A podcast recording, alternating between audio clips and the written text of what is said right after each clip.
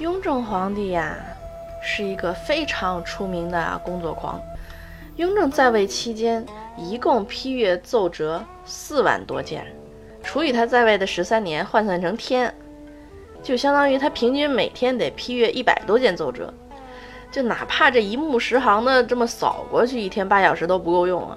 更何况雍正还不是那种走马观花的，他阅读这个奏折都非常认真仔细。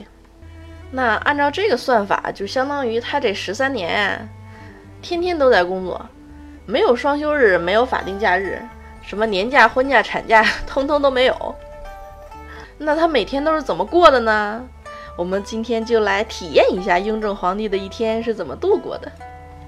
叮咚，早上啊，通常雍正起床的时间是寅时，寅时就是早上三点到五点，我们就算他五点吧。这个也还是挺早的哈，然后他该起床啦，这个所有的灯啊就全都点亮了，罩子都打开，那个亮度啊就跟大太阳升起来了一样。然后这个侍寝的宫女呢，这个侍寝啊就纯伺候皇上睡觉的那种啊，这个宫女就趴在地上磕头，嘴里边就喊着吉祥吉祥吉祥，就这么一直喊，一直喊到雍正起床，绝对不给人赖床的这种机会。然后雍正坐起来之后啊，门口值夜的人就开始放人进来了，就大伙儿一起跪安。然后呢，雍正他也不用干什么，他就坐在那儿坐着。然后所有人就跟一个流水线似的，这个宫女啊就开始给他洗脸呀，这个刷牙呀，太监就帮他梳头啊、扎辫子、剃胡子。然后等到所有的这些都弄完了之后呢，雍正先早读。你看早上起来不是先吃饭啊。先干活儿，那雍正他是满人嘛，所以他还得学汉语。然后呢，他又对这个西洋科学呀也很有兴趣，什么天文学、数学、地理呀，这个机械呀，反正各方面他都有涉猎。这是标准的用知识武装自己的皇帝啊。那早读完了之后呢，就到了申时，申时就是早上七点到九点。那因为清宫吃饭呢是两膳制，就是说一天吃两顿饭，所以他早上的这一顿啊，其实应该算是一顿早午饭。那我们认为他大概就是在九点钟左右吧。然后雍正吃饭也不是很讲究，就是随便在哪儿方便就在哪儿拼桌就吃。太监们就把那个用那个黄云缎包皮包着的这个早饭啊，就打开铺上，就跟野餐似的，一样一样往上摆。摆好了，雍正就开始吃。可是呢，还不能纯吃饭，因为雍正这个人啊，非常讲究效率。时间怎么能光花在吃饭一件事上呢？他一边吃饭还得一边工作，看看这个工作安排呀、时间表啊什么的。然后他吃饭的时候呢，也不出声，就全靠眼睛看。这旁边侍膳的太监呀，那就得特别有眼力劲儿才行。这雍正看哪个菜。这个侍膳的老太监就得把哪个菜往雍正身边挪，然后拿调羹呢给舀到碟子里。雍正要是吃了觉得哎还不错，就会说哎这个菜还行，那就再来一勺。但是呢，清宫吃饭还有一个讲究，就是同样一个菜不能吃超过三口，所以吃完这两勺，这菜就得撤下去了。因为这个皇上喜欢吃什么呀，他得是个秘密，不能让别人知道了。要不然让别人知道了皇上的喜好，在这个菜里边下毒怎么办呀？是不是？所以想想，其实皇上吃东西也挺没意思的。吃完了早饭，就开始进入理政时间啦。清朝按制度呢是十日一朝，也就是十天才需要上一回朝。可是雍正这个工作狂，他是每天都要上朝的，十三年如一日啊。所以雍正朝的大臣都是非常悲催的，上一天班加九天班。天天累得要死，而且雍正这个人还是一强迫症，就是每一次上朝啊，开会这都得按严格按照流程走，一条也不能省。那平时听政的地方呢，就是其实不是啊，经常电视里演的在那个太和殿，那个是皇上登基啊，什么大婚呀这种，就是册封太子这这种比较重要的场合才会用到的，平时是不给你用的。那平时呢？这个雍正是在乾清门御门听政，所以《甄嬛传》里边那个演的还是比较正确的。这个曲的意思就是说，天子啊奉天命而治百姓，跟臣民商量这个这些事情的时候，也得让上天知道。所以呢，得挑在这个就是上天能听见的这个地方嘛。那你想啊，这露天一大广场，然后每次开会时间又都那么长，那这一场会开下来，这夏天得晒得冒油，浑身湿透；冬天站一会儿，估计四肢就已经失去知觉了。所以想一想，在雍正朝当官是真不容易呀。那开完了会之后呢，雍正就直接去这个乾清宫的西暖阁，或者是养心殿的暖阁，或者是弘德殿，反正看他喜欢了，就挑一个地方，然后呢开始批奏折。这个他基本上一屁股坐凳子上就不会起来了，一直坐到午时。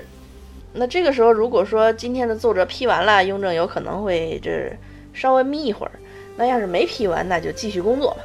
午时呢，也不是用来吃饭的。咱们说了，清宫是两膳制嘛，这早上才吃完没多久，是吧？所以午饭的时间呢，是在未时，下午的一点到三点。那一般的话，两膳制应该是在两三年左右的那段时间，这个时候才能吃饭。那咱们说了，雍正是有一个非常不好的吃饭的习惯，就是他不能光吃饭，他还得干点别的。所以这个时候，他要是没批完奏折呢，就一边吃一边批；他要是批完奏折了呢，那就会一边吃一边看书。总之啊，这个学习跟工作不能停。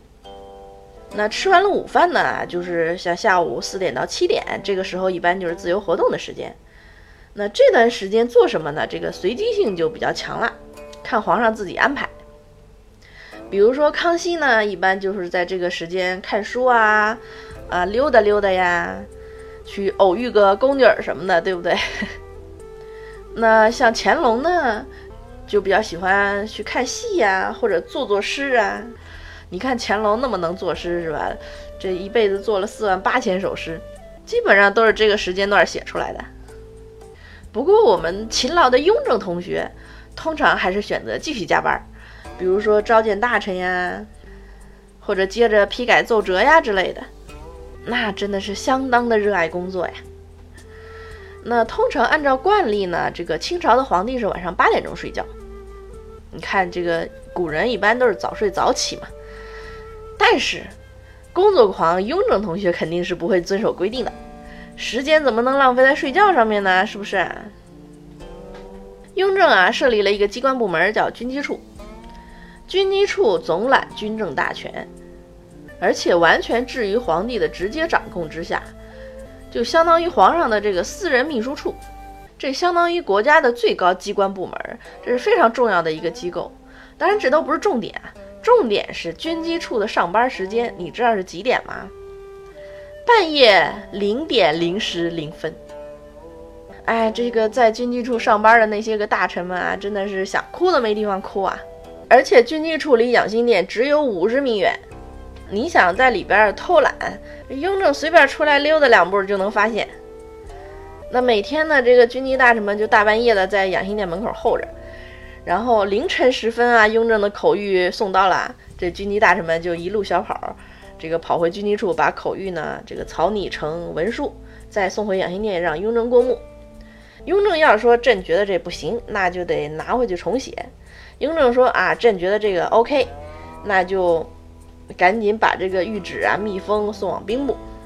据说呢，军机处的廊下常备着这个烧饼、油条啊这些个吃的，已被这些个加班的大臣们充饥。这跟现在的那些个互联网公司很像啊，经常是到了半夜还灯火通明的，是吧？可是公司会给大家提供一些个零食点心，是不是？”那按照这个时间算起来呢，雍正打卡下班的时间，就凌晨一点，应该算是很早的了。